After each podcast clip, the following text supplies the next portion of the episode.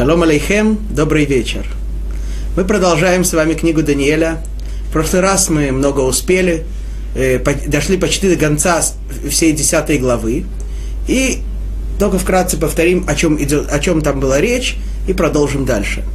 Мы с вами говорили о, то, э, о том, как Даниэль постился три недели или три, не, три семилетия, 21 год, он постился из-за того, что, несмотря на вроде бы план царя Кореша разрешить евреям пойти и построить второй храм, этот план был отменен и строительство отодвинуто. Даниэль из-за этого очень огорчался и постился, отказывал себе в удовольствиях, днем вообще ничего не ел и не пил, и даже в ночное время, хотя и вынужден был есть и пить, но довольствовался только простой пищей, отказывался от различного рода удовольствий. И вот Даниэлю явился человек, э, явился ангел Гавриэль в образе человека, но, как мы говорили с вами, в самом большом, самом максимально допустимом для него облике. Да. Таким, каким э, представляется ангел, мы говорили, что он представился ему а, вели, э, великаном высотой 8 тысяч километров, таким он его видел.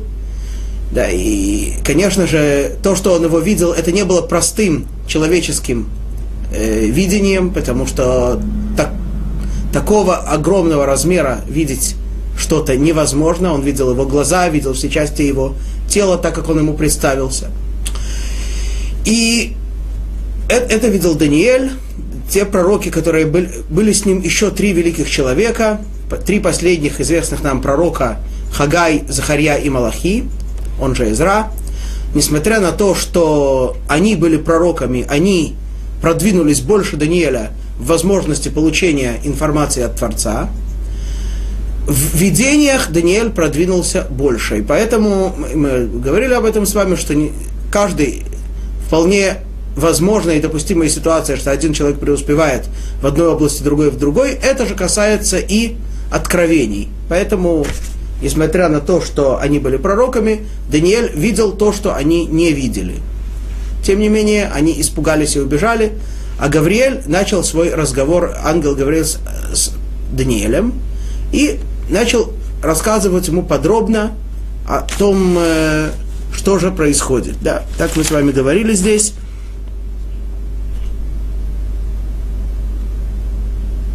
Что ему послан ангел для того, чтобы поведать о будущем. Да, а, ангел Гавриэль ему был послан.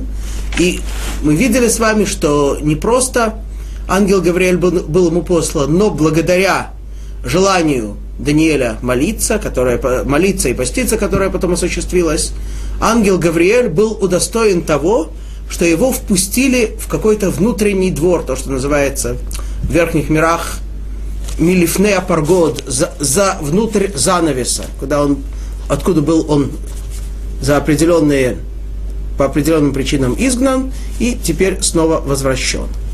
Да, и вот Гавриэль начинает ему рассказывать подробно о том, что будет. Да. И, и во время этого рассказа Даниэль э, э, впечатленный и э, впечатленный таким огромным и огромным не только в физическом, но и в духовном смысле видением, он теряет свои силы, как физические, так и интеллектуальные, падает, засыпает, то есть э, теряет вообще контакт с этим миром, и Гавриэль ему помогает и э, возвращает его в чувство, да, и для того, чтобы Даниэль мог дальше воспринимать его слова, Гавриэль ему является в том облике, в котором уже являлся прежде, в облике обычного человека. И тем не менее, Даниэль э, еще не обретает полностью силу, пока Гавриэль не помогает ему в этом снова. И вот,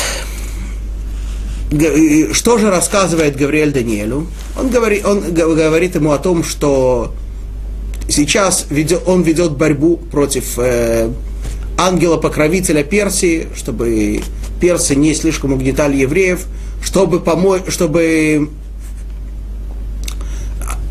от, помешать вот этому ангелу-покровителю повлиять на персидского царя и от, отдалить построение храма, а наоборот, сам Гавриэль хочет, пытается повлиять на царя и дать ему воз... и убедить его, внушить ему, разрешить евреям и помочь евреям в построении храма.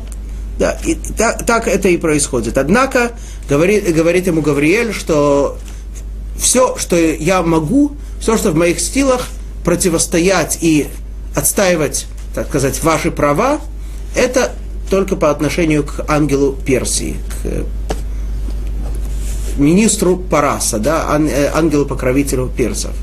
Как только он уходит, приходит на его место ангел Явана, ангел Греции, и против него я уже противостоять не могу.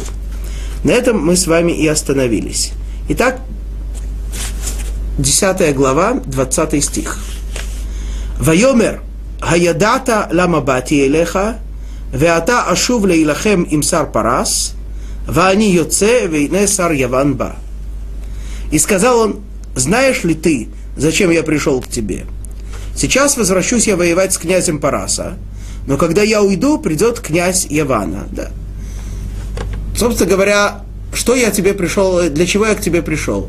Я пришел к тебе ненадолго, говорит ему Гавриэль, и я скоро уйду, буду воевать с, э, с князем Параса, буду отстаивать ваши права, уби, э, вместо него стараться влиять на царь, на царя Персии, на Корыша.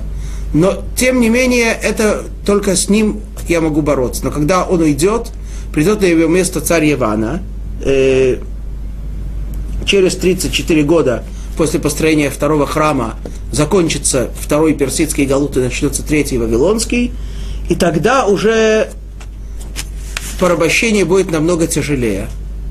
Не, не столько не только и не столько в физическом смысле, сколько в духовном, да, потому что персы все-таки э, на евреев так сильно духовно не воздействовали.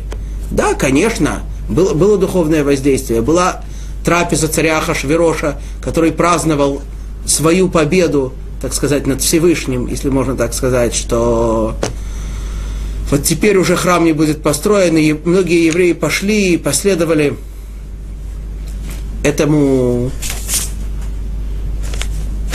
сумасбродному монарху и таким образом навлекли на себя очень тяжелые постановления свыше. Но все-таки, все-таки гнет персов не был тяжелым, потому что греки намного сильнее влияли на евреев, влияли на них духовно. И, как мы знаем, очень-очень-очень многие евреи подверглись духовному, тлетворному влиянию греческой идеологии. Вот. И это и сообщает ему ангел Гавриэль. Продолжает он и говорит. Аваль Агидлеха, 21 стих. Аваль Агидлеха – это Рашум Бихтав Эмет, Вейн Эхад Митхазек Ими Аль Эйле, Ки Им Михаэль Сархем. Однако расскажу я тебе то, что начертано в истинном Писании, и нет никого, кто поддержал бы меня, кроме Михаэля, князя вашего. Так есть определенное постановление, предначертание – события, которые произойдут, и это и со, собирается сейчас сообщить Гавриэль Даниэлю.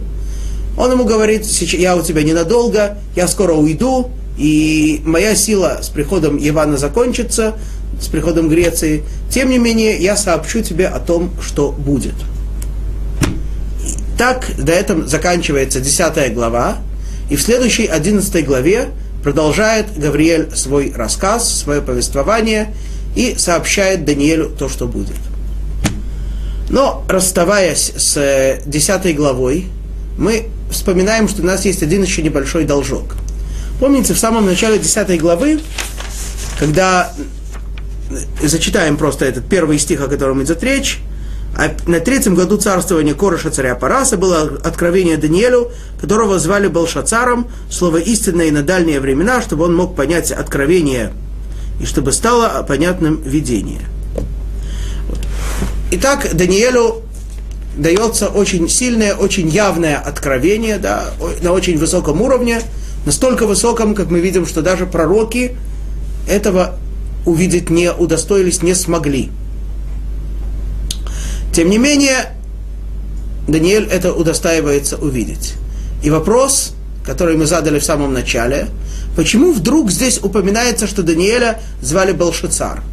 Да, это, это имя он получил в самой первой главе, когда его еще отроком взяли на службу к Навуходнецару, еще не на службу, а, так сказать, на подготовку к службе. И это имя использовал Навуходнецар, это имя использовал э, последний раз царь Дарьявиш, да, в шестой главе. Что вдруг сейчас мы вспоминаем, вспоминается это имя?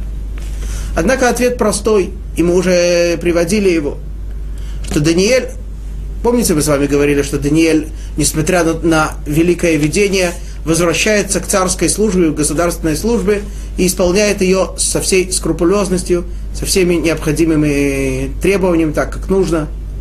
То есть Даниэль это не человек, а какой-то оторванный от мира, оторванный от э, реального, от материального существования, нет. Конечно, с одной стороны, это человек, который видит великие-великие видения, с другой стороны, это человек, которого, здесь, здесь это особенно подчеркивается, сейчас он видит еще более великое видение, чем раньше, но тем не менее он остается связанным с этим миром, связанным с той задачей, которую он исполняет в материальном мире.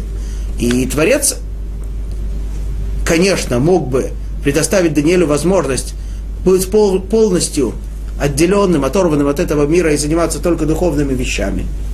Но Творец хочет не этого, а Творец предоставляет Даниэлю возможность, оставляя его на государственной службе, у одного царя, у другого, при одной власти, при другой династии меняются, уходят со сцены монархии, а Даниэль остается и исполняет царскую службу так, как от него требуется. И вот это и подчеркивается здесь. Открылось великое видение Даниэлю тому, которого зовут Балшацар. То есть он, с одной стороны, Балшацар, он, с одной стороны, ответственный и полноценный царский чиновник, с другой стороны, великий ясновидец, великий человек во всех отношениях. Как мы уже говорили, выражаясь словами Торы, лестница, основа которой стоит на земле, а вершина в небе. Вот. Это, это то, что это вопрос, который у нас остался в начале главы. И еще один момент, связанный с десятой уходящей главой. В этой, кни... Э, в этой главе трижды Даниэля называет ангел словами, что ты Иш Хамудот. Ты человек желанный, прелестный. Мы помним это. Сам Даниэль говорит, что он э, не здесь упоминается о том, что он не ел лехем хамудот, не ел никакой желанной, никакой, никакого вкусного хлеба, никакой вкусной особенной пищи. Да, э, это же слово используется по отношению к Даниэлю трижды, что он желанный. Почему трижды? Говорят мудрецы такую вещь, что он желанный перед Творцом, что он желанный перед, э, в, в, среди высших существ, и что он желанный в своем поколении. Что это значит? То, что Даниэль желанный перед Творцом, это то, как он действительно на сам, э, служит Всевышнему. Мы, помните, в самом начале книги Даниэля говорили о словах мудрецов, словах Раби Ицхака, который, одного из мудрецов времен Мишны, который в качестве эпиграфа, если можно так сказать, книги Даниэль, использует слова Торы, что ты не, э, за то, что ты не служил Всевышнему в радости, за это на тебя находят различные бедствия и проклятия. Если бы вы служили в радости, вы были бы рабами Творца, если, и, а из-за того, что не служили, вы стали, раба, стали рабами на выходные цара и прочих властителей. И, и, и мы с вами говорили, как на протяжении всей книги Даниэль пытается исправлять, Даниэль и его друзья исправляют этот недостаток еврейского народа и во всех э, ситуациях служат Творцу не по принуждению, не вынужденно, а с радостью и с, ярким, с, с очень сильным желанием. И также здесь все те молитвы, все те посты, которые делает Даниэль, конечно, причины этих постов весьма и весьма нежеланны, да, весьма и весьма неприятны, но, но сама служба Даниэля происходит в радости. И поэтому он желанный Творцу. То, что он желанный среди высших существ, ну это мы уже говорили, как, Даниэль, э, как э, по слову Даниэля ангелы приходят, ангелы уходят, все это происходит по его слову. И говорят мудрецы, что значит то, что Даниэль был желанный в своем поколении? Два аспекта. Во-первых, такое э, выражение, которое используют мудрецы в трактате Йома, что если бы всех мудрецов еврейских поместить на одну чашу весов, а Даниэля на другую, то он бы всех перевесил. Имеется в виду, что его мудрость, его глубина познаний в Торе была настолько велика, что перевешивала всех остальных мудрецов своего поколения. Да, с одной стороны.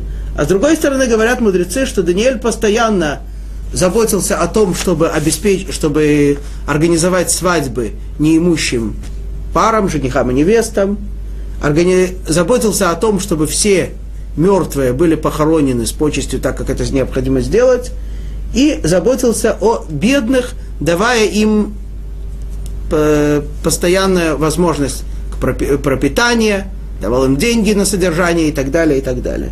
Вот, то есть самые маленькие, незаметные дела, которые человек делает чаще всего, когда никто об этом не знает, никто о нем не напишет, он не ожидает какого-то вознаграждения за это, но именно эти маленькие ежедневные проявления добра и делают человека таким желанным и великим как в своем поколении, так и перед Творцом. На этом мы с вами завершаем десятую главу и переходим к одиннадцатой. Как мы помним, это продолжается рассказ ан, э, повествования ангела Гавриэля, то, что откровение, которое он сообщает Даниэлю. Первый стих. ואני בשנת אחת לדריווש המלך המדי, עומדי למחזיק ולמעוז לו. В первый год царствования Дарьявыша Мадаянина, царя Мадая, был я ему поддержкой и опорой. Гавриэль поддерживает Дарьявыша, постоянно убеждает его в том, что необходимо построить храм, и несмотря на то, что сам Дарьявыш не успевает а, объявить об этом и вынести это, это постановление, он, как мы знаем, он царствовал очень немного, всего один год, и то не полный, но своему зятю, первому персидскому царю Корешу, он это передает, и благодаря этому Кореш выносит постановление о строительстве храма. Да, это то, что мы говорили. Второй стих. ועתה אמת אגיד לך, הנה עוד שלושה מלכים עומדים לפרס, והרביעי יעשיר עושר גדול מכל, וחזקתו בעושרו יאיר הכל את מלכות יוון. а теперь расскажу я тебе правду, говорит ему Гавриэль. Это значит, что до сих пор он ему говорил неправду, но теперь он ему сообщает какое-то особое истинное откровение, будущее, конкретное, которое он ему еще не сообщал. Вот еще три царя восстанут в Парасе, а четвертый превзойдет всех богатством великим, и когда станет он сильным из-за богатства своего, то поднимет всех против царства Явана. Что это за три царя? Мы знаем. Тот царь, который уже сейчас царствует, это Кореш. Это второй царь, это Ахашверош, да, связанный с Пуримом. И третий царь это Дарьявеш, сын Ахашвероша и Эстер, во время которого евреи вернутся на свою землю и будет построен храм. А что же за четвертый царь? Есть мнение, э, что четвертый царь не, не имеется в виду из персидских, а имеется в виду четвертый царь вообще всего этого второго Галута, который состоял из Персии и Мидии, то есть первый Тогда получается, что первый был первый Дарьявыш, потом Кореш, Ахшверош, и второй Дарьявыш это и был четвертый царь, который, усилил, который усилился, который превзошел всех остальных. Другое мнение, что посередине был еще один царь, между Корошем и Ахашверошем. У Короша был сын, который недолго правил, но тоже был царем. Вот. В то время Персия была сильной, а Греция еще не усилилась. В Греции, мы знаем, были только э, властители отдельных областей, то, что называлось города-государства. И вот против них поднял, собирает всех на войну Дарьявыш. Так он планирует завоевать эти города, завоевать Грецию. Однако его планы не осуществились. Третий стих. Веамад мелех гибор, умашаль мимшаль рав, веаса кирцоно. И встанет там царь могущественный, и будет он властвовать над великим государством, и поступать будет по воле своей. Несмотря на то, что до этого в Греции были отдельные города-государства, теперь восстает великий царь, который объединяет все эти города и создает огром, моментально создает огромную великую империю. Как мы знаем, это Александр Македонский, который поступает, как здесь написано, так как, так, как ему захочется, так он поступает с персами, поступает с Дарьявышем, так, как ему захочется. Вот. И эти вещи, собственно говоря, Гавриэль уже рассказал, рассказывал Даниэлю. Поэтому он об этом говорит коротко, а о следующем он будет говорить о, о, о дальнейшем более подробно. Итак, Александр Македонский воцаряется над Грецией и царствует таким образом 12 лет. Четвертый стих. Ух омдо тишавер малхуто, ветейхац леарба рухота шамаим, ולא לאחריתו, ולא כמושלו אשר משל, ки тиннатеш малхуто велаахирим мильвад эйле. Но вскоре после того, как поднимется он, развалится царство его, то есть он начал царствовать очень рано, и в цвете лет погиб, и тем самым его власть закончилась. И, царство, и развалится царство его, и разделится по четырем частям света. Да, об этом мы уже говорили в, э, 8, еще в седьмой главе, когда третий зверь, который, которого видел Даниэль, что от него распространились четыре в четыре стороны света, и не перейдет к наследникам его. Никто из наследников его не унаследует ни одно из этих царств, и не будет у них такой власти, как он владел, ибо развалится царство его, и достанется не только этим четырем, но и другим – то есть, получается, вновь после правления Александра Македонского много царств, четыре основных, четыре больших, северное, это Ашур, Ассирия, южное, это египетское, э, восточное, это в области Персии, и западное, это сама Македония.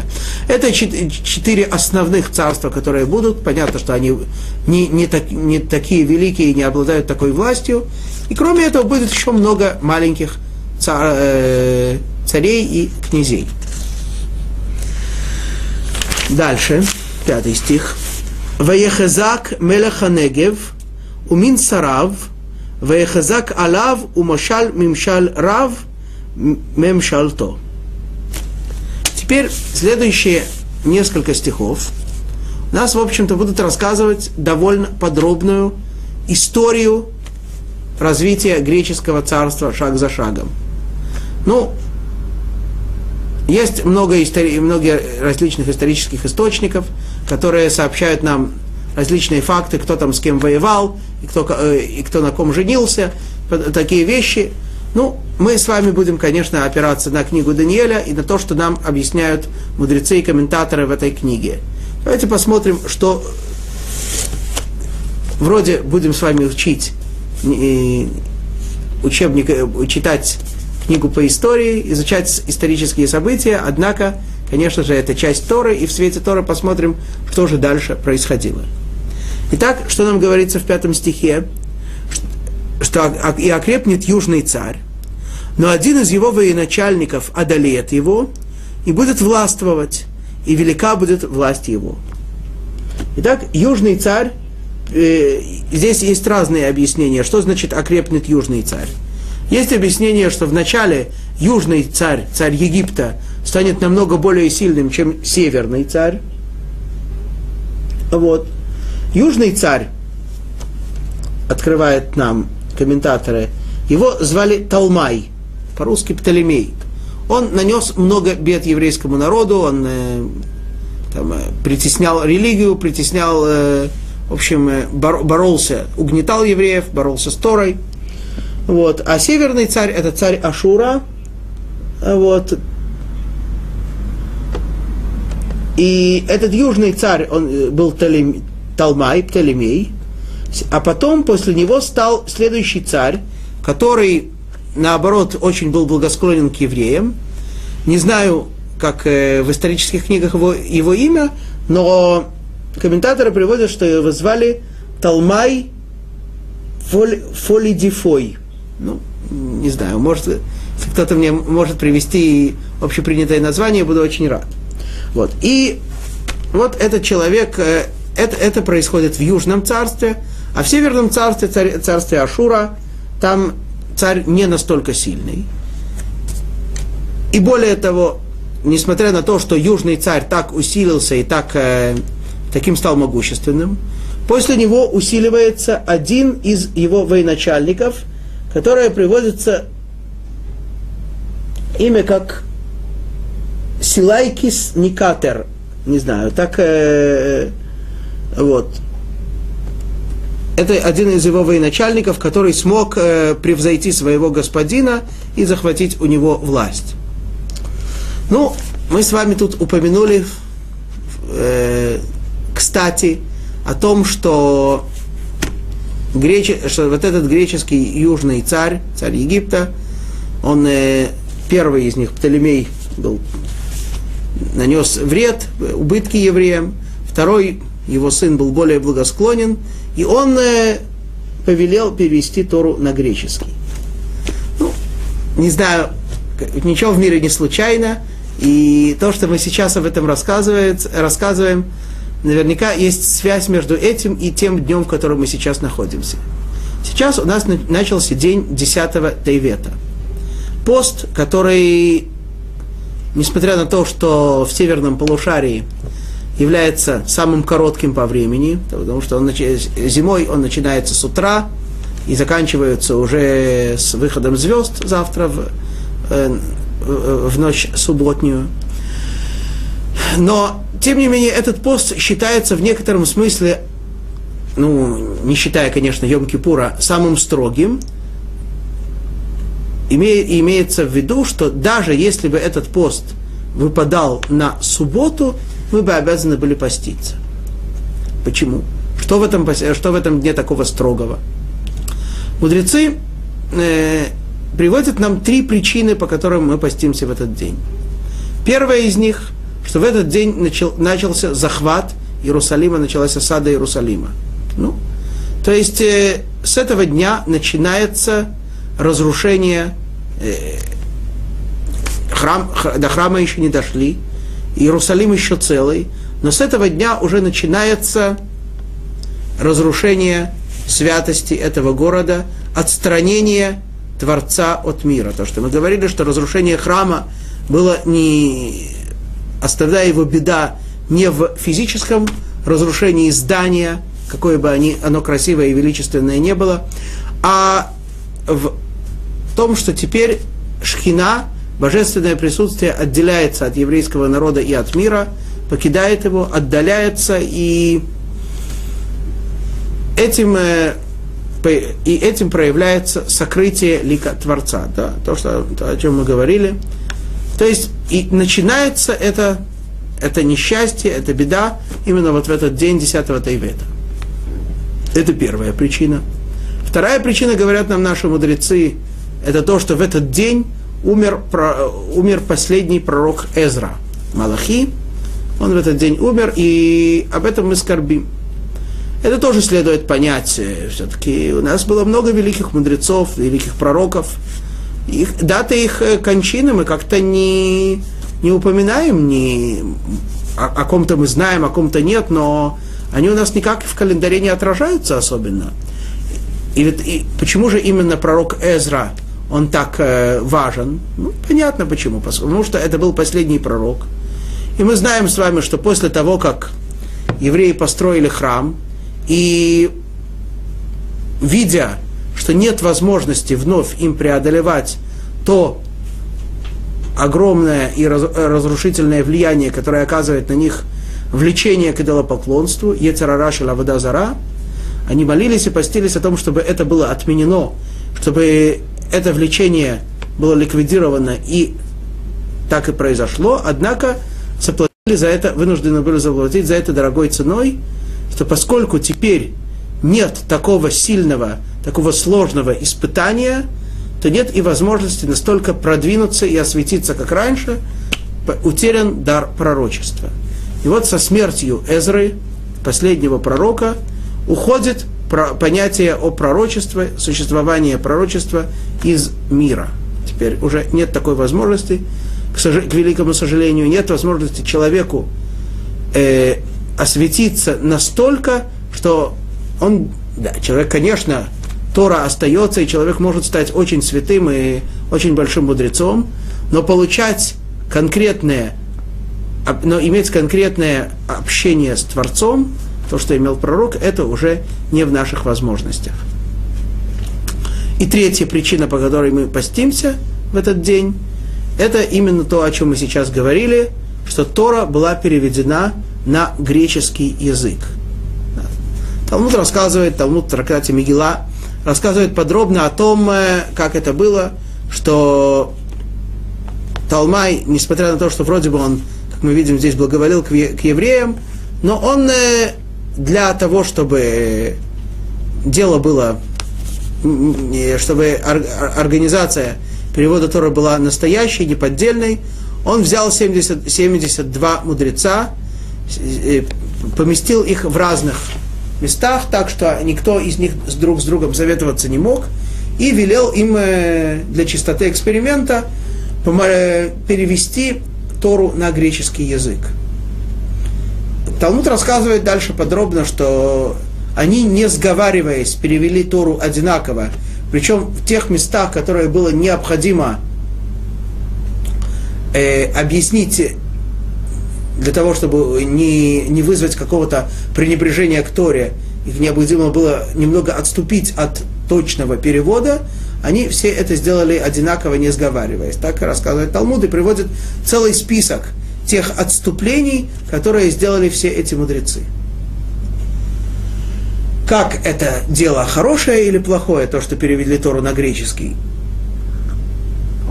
Вроде бы очень хорошее, очень благотворное. Теперь весь мир может, э, весь мир имеет доступ к письменной Торе. До этого имели к ней доступ только евреи и те, кто специально учил святой язык, пытался изучить. Кстати говоря, мы знаем, если уж мы говорим об этом, мы знаем, что еще до перевода Торы Александр Македонский приложил немало усилий для постижения Торы. Он изучил, его учителя его учили письменной Торе. И даже когда он встретился с еврейскими мудрецами, дойдя до Святой Земли, он начал им задавать вопросы, э, требующее пояснения стихов письменной Торе. Не с точки зрения того, что пытаясь их опровергнуть или при, насмеяться над ними, а с точки зрения, а, из желания действительно понять, почему в одном месте написано так, в другом месте написано иначе. Вроде бы. И он, то есть у него были вопросы, он пытался это понять.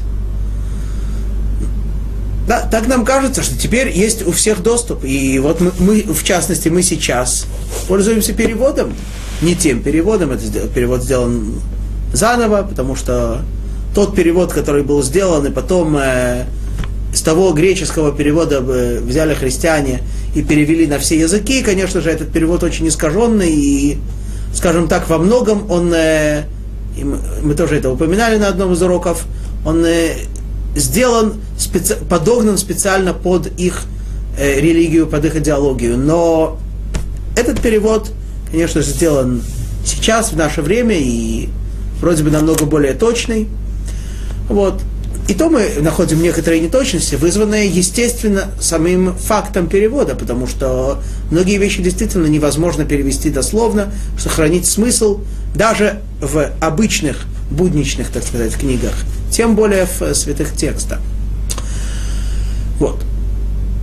Так что вроде бы кажется, что это хорошо. Тем не менее, рассказывает нам Талмуд, что когда это произошло, спустилась тьма на мир три дня. Три дня была тьма. Мы знаем, что был подобный, э, подобный факт в истории с переводом Торы на другие языки, был намного раньше, когда это было не только это нежеланно Творцу, наоборот, Творец сам велел это сделать. Когда? Когда евреи в главе с Иошуа бен Нуном вошли в святую землю в Эрц Исраэль, тогда а, для того, чтобы утвердить завет Творца с ними, как им было повелено в Торе, они пошли на, в, в, одно из мест в в, в район Шамрон, Самария, то, что называется, к двум горам Гризим и Иваль, там сделали все то, что от них требовалось, произнесли там э, благословение, проклятие, все, что нужно было. И там же написали Тору на камнях на 70 языках. То есть там перевели Тору на все 70 языков, предоставив всем народам возможность ее э, изучить. Все пять книг Торы. Тогда была дана евреям, э, всему миру еще одна возможность присоединиться к Торе.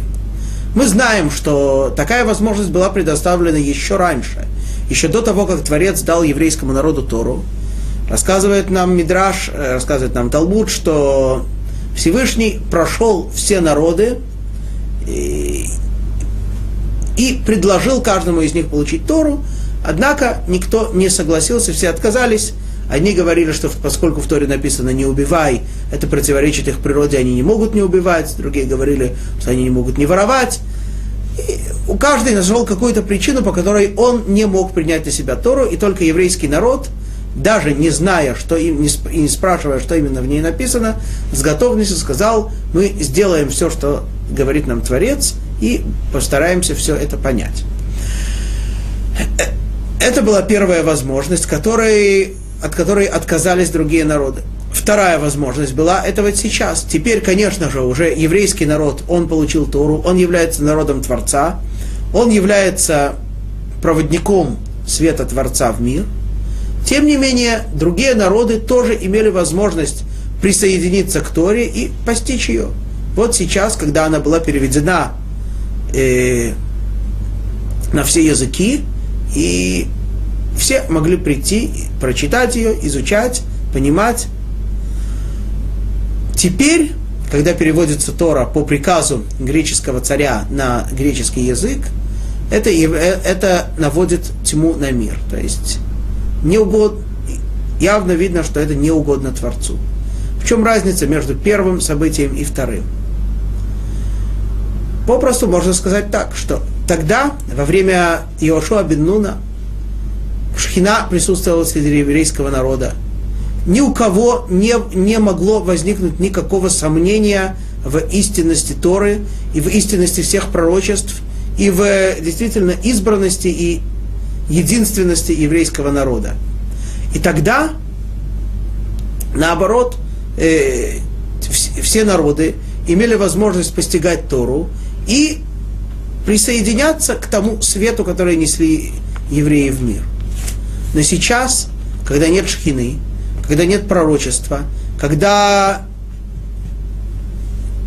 евреи уже находятся в третьем галуте, в галуте, который порабощает их духовно, галуте, который по своей идеологии вообще пытается отвергнуть то существование Творца, отвергнуть истинность Торы. И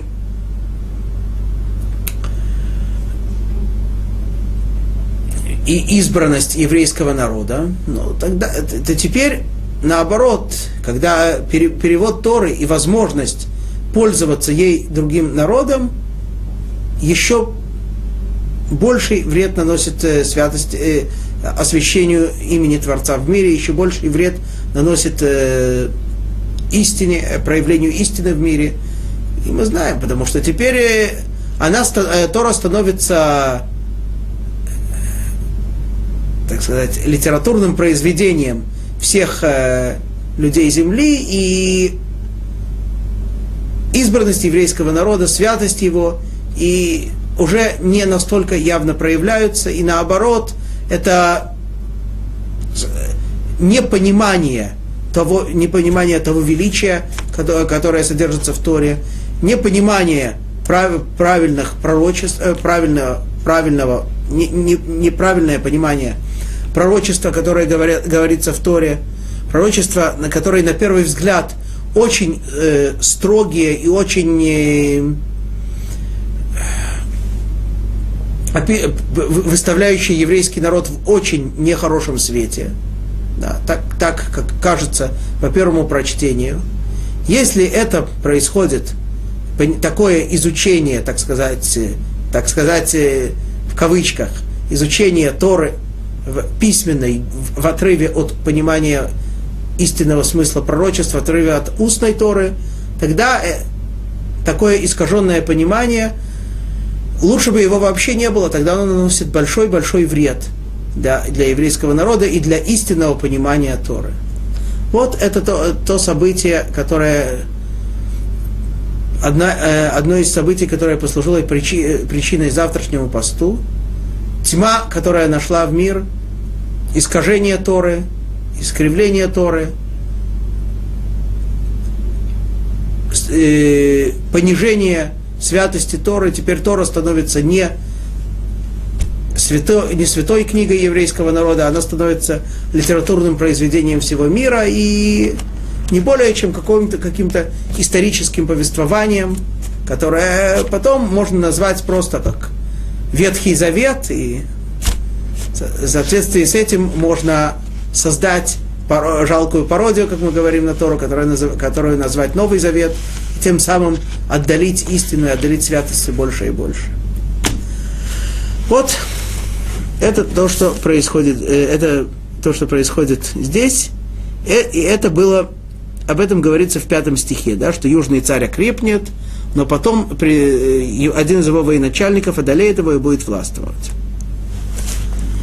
Шестой стих. Улькец ямим итхабру, уват мелех ханегев, того эль мелех הצפון, לעשות מישרים, ולא תעצור כוח, הזרוע, ולא יעמוד וזרועו, ותינתן היא умвиэа והיולדה умахазика баитим.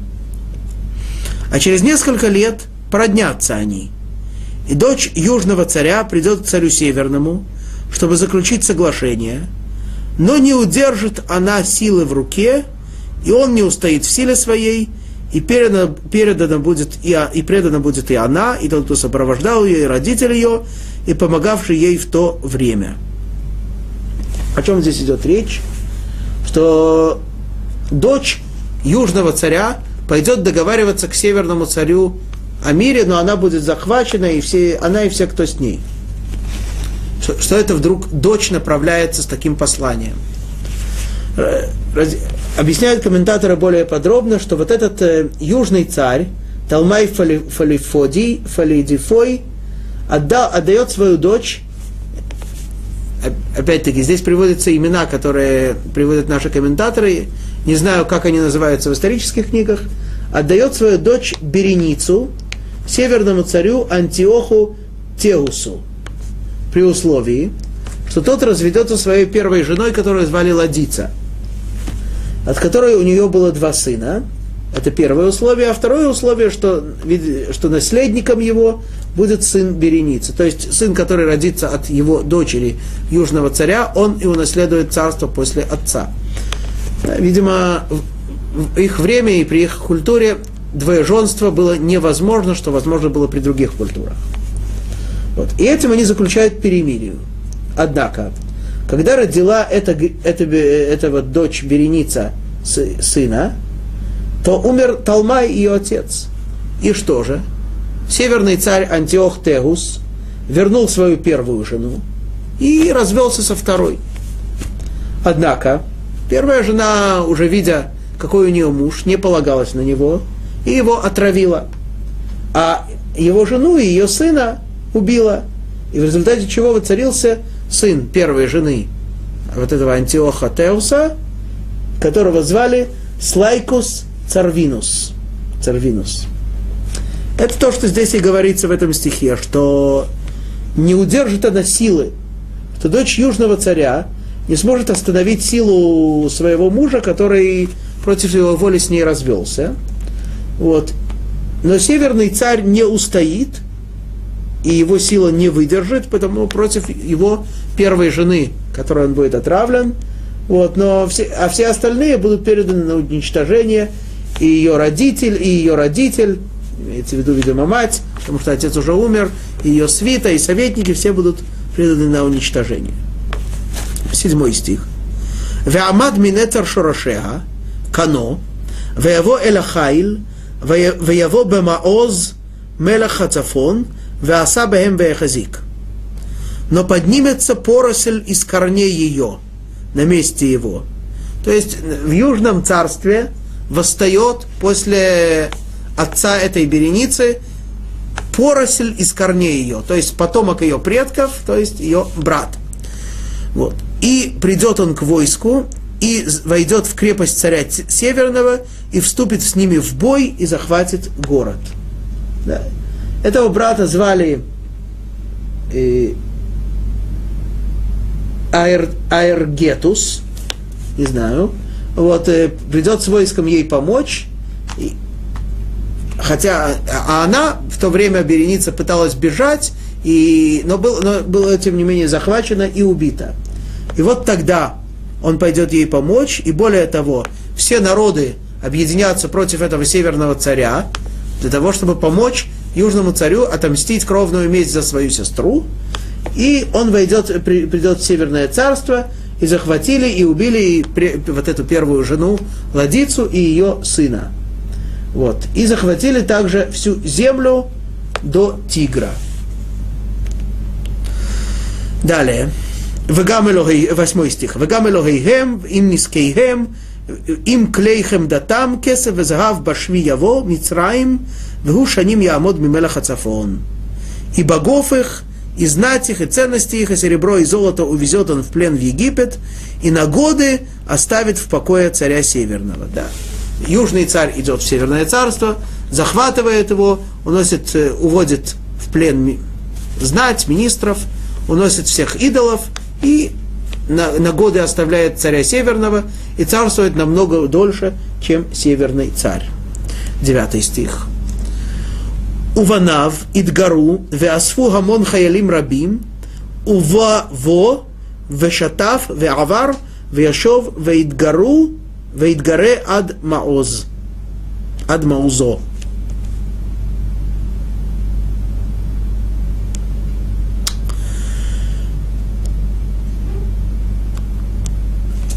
Ува бемалхут, eh, простите, девятый стих. Ува бемалхут мелаха негев вешав эль адмато.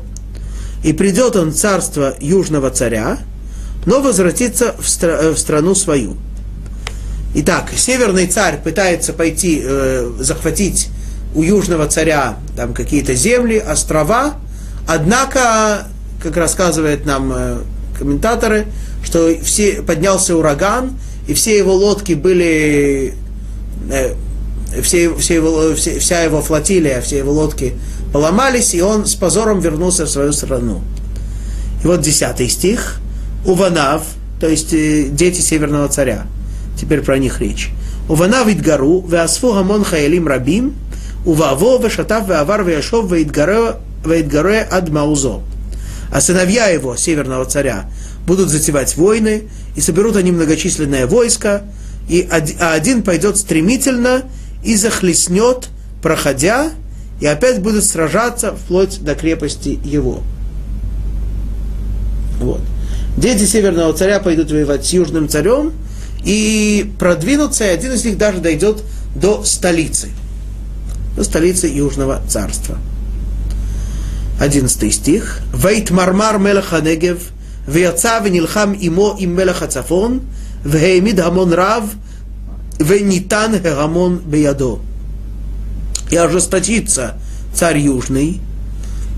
Рассказывают нам комментаторы, что Южный царь, он был очень такой человек, э, ну, как сказать, мягкий, ему на, на все было наплевать, он э, спокойно, э, на все спокойно реагировал, очень любил разные удовольствия, поэтому ему было, война его меньше всего интересовала. Однако, когда северные цари уже дошли до его столицы, тогда он ожесточился и разъярился, и выйдет воевать с ним, с царем северным, а тот выставит большое войско, но передано оно будет в руки его южного царя. То есть, несмотря на то, что северный царь очень э, будет воевать сильно и будет бороться, и будет э, выставить большое войско, тем не менее победа все-таки будет за южным царем. 12 стих. Вениса Гамон Ирам Леваво Веипиль Рибоот Вело Яоз. И возьмет он в плен это войско, и возгордится он сердцем, и повергнет он многих, но не осилит царя Северного. Да. И вот э, южный царь берет в плен войско, вроде бы побеждает, вроде бы завоевывает, но тем не менее все-таки Северный царь побеждает. Победа все-таки за северным царем. И что происходит дальше? 13 стих. Вышав мелаха цафон, веймид хамон рав минаришон, олекеца итим шаним яво бо, бехаил гадоль уберхуш рав. И снова царь Северный выставит войско больше прежнего, поскольку, несмотря на то, что он все-таки победил, но победа это не достаточно уверенная, победа это еще довольно зыбкая. Поэтому Северный царь выставляет войско больше прежнего, и через несколько лет придет с большим войском и с большим снаряжением. Вновь возвращается северный царь и идет воевать с юга. 14 стих. Убайтим хагем рабим ямду аль увней парицей амха янасеу легаамид хазон венихшалу. И восстанут в те времена многие против царя Южного. Кто эти многие? Мы с вами сказали, что царство Александра Македонского разделилось на четыре. И сейчас вроде бы война идет только между двумя, между северным и южным. Но теперь восстанут против южного царя, который не только северный царь, но и Македония. Они тоже будут бороться против южного царя. И дальше говорится, и поднимутся нечестивые из народа твоего, чтобы подтвердить видение, но потерпят поражение. Вдруг в рассказ о истории и войнах греческих вкли... вклинивается упоминание о евреях. «Встанут нечестивые из народа твоего», говорит Гавриэль Даниэлю. Что эти нечестивые будут делать? Они будут стараться подтвердить видение, но потерпят поражение. Что это значит? Что поскольку евреи теряя, э, очень э, страдали и очень терпели много от южного царя, несмотря на то, что первый южный царь действительно был очень жесток и очень сильно порабощал евреев, Талмай, Птолемей, но потом его сын, как мы говорим, был относительно благосклонен к еврейскому народу. Тем не менее, евреи их, эту династию не любили и решили что нужно бороться против них, и поэтому нужно помогать и поддерживать северного царя. Но несмотря на то, что они вроде бы были уверены в том, что их побе... и, и что, что так нужно сделать, и наоборот, от северного царя им будет большое добро, тем не менее они потерпели поражение, и очень многие погибли. Это важный момент, который здесь подчеркивает, э, подчеркивается в книге Даниэль, что несмотря на то, что кажется, что иногда во многих странах, в э, странах изгнания, в странах Галута, э, евреям часто кажется, что вот определенная власть, она, она очень плохая, она очень э, жестокая к, к еврейскому народу, она очень вредная для евреев, и чаще всего это так и бывает.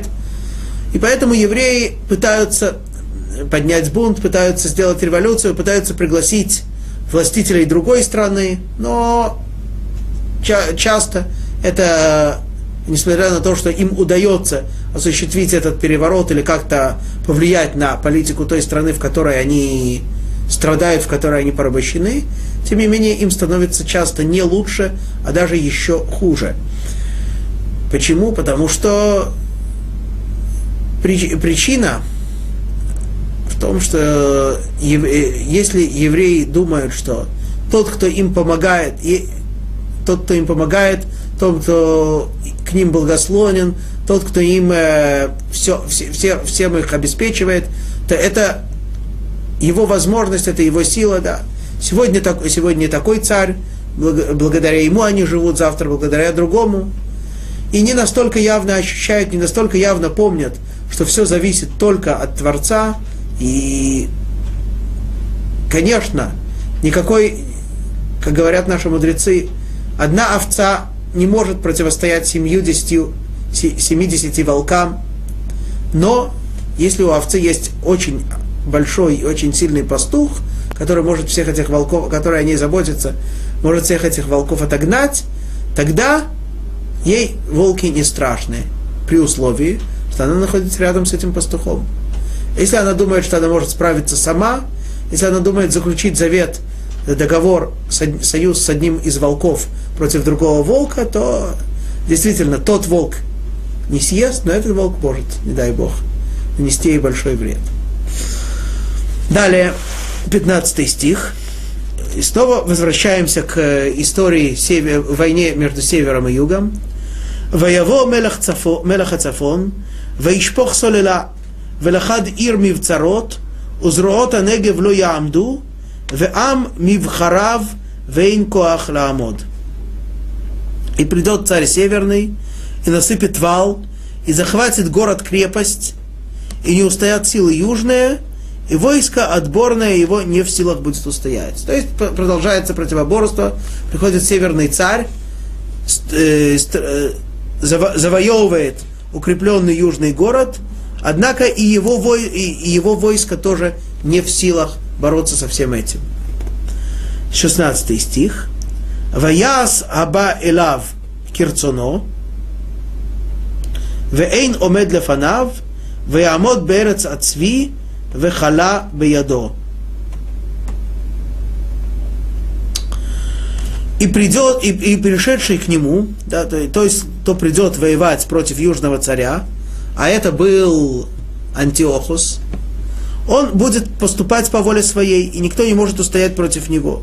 Вроде бы евреи его поддержали, и северная династия преодолевает южную, однако никто не может устоять против него, и стоять он будет в прекрасной земле, и погибель будет в руке его. Снова, несмотря на то, что евреи, евреи поддержали его, он пришел в святую землю, он встал в святой земле, он укрепил свою власть в святой земле. Здесь святая земля называется на иврите словом эрецацви. Почему эрецацви? Вроде бы переводится на русский язык цви это олень, Говорят наши мудрецы, что эта земля называется святая земля землей оленя. Сейчас только дочитаем стих и потом объясним.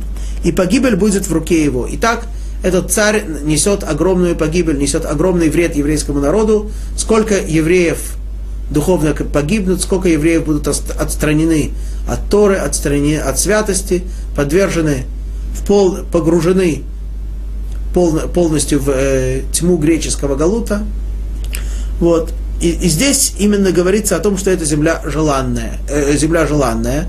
Такое, так обычно переводят Эрец Цви. Но кроме этого, эта земля называется землей оленя. Почему это земля оленя? Говорят наши, наши мудрецы, что точно так же, как олень, кожа на нем, его на нем очень натянута.